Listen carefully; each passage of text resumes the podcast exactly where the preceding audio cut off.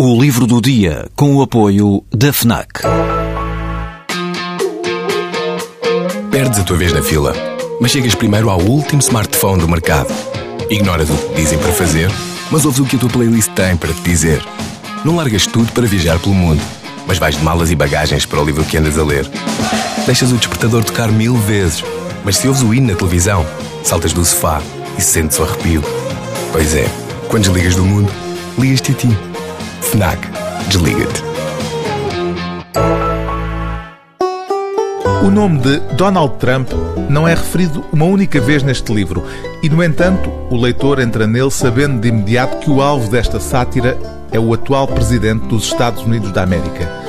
A caricatura da capa, em Portugal a mesma que foi utilizada na edição em língua inglesa, mostra uma criança de fralda com uma boneca Barbie debaixo do braço e a cara de Donald Trump sob o já icónico cabelo loiro.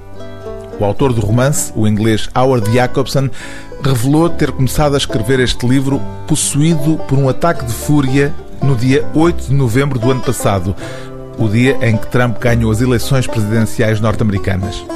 A personagem principal desta alegoria cómica chama-se Fracassos e o subtítulo do romance explica de imediato o que está em causa nesta história. Como o maior fracassos do reino conquistou o coração e o voto do seu povo. O propósito confessado é o de atacar pelo ridículo, desde o próprio título, Pussy, que não teve tradução nesta edição portuguesa e cujo intuito é evidentemente ofensivo. Quem quiser subtileza literária terá de ir procurá-la noutras paragens, evidentemente. Estamos perante uma comédia de tal modo negra que, a abri-la num pastiche bíblico, somos confrontados com uma página de Apocalipse. Fiquei parado na areia do mar, de onde vi subir um monstro. E o monstro que vi assemelhava-se a uma hiena. Os seus pés eram os pés de um palhaço e a sua cara, a cara de uma criança mimada.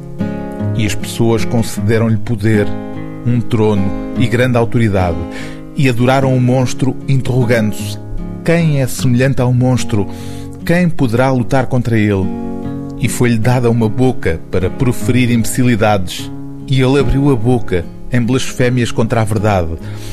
E chegará o momento em que todos aqueles que habitam sobre a terra se espantarão por o terem adorado, e saberão então que o monstro não saiu do mar, mas dos seus próprios corações. E recearão que, uma vez solto, o monstro jamais possa ser persuadido a voltar para lá.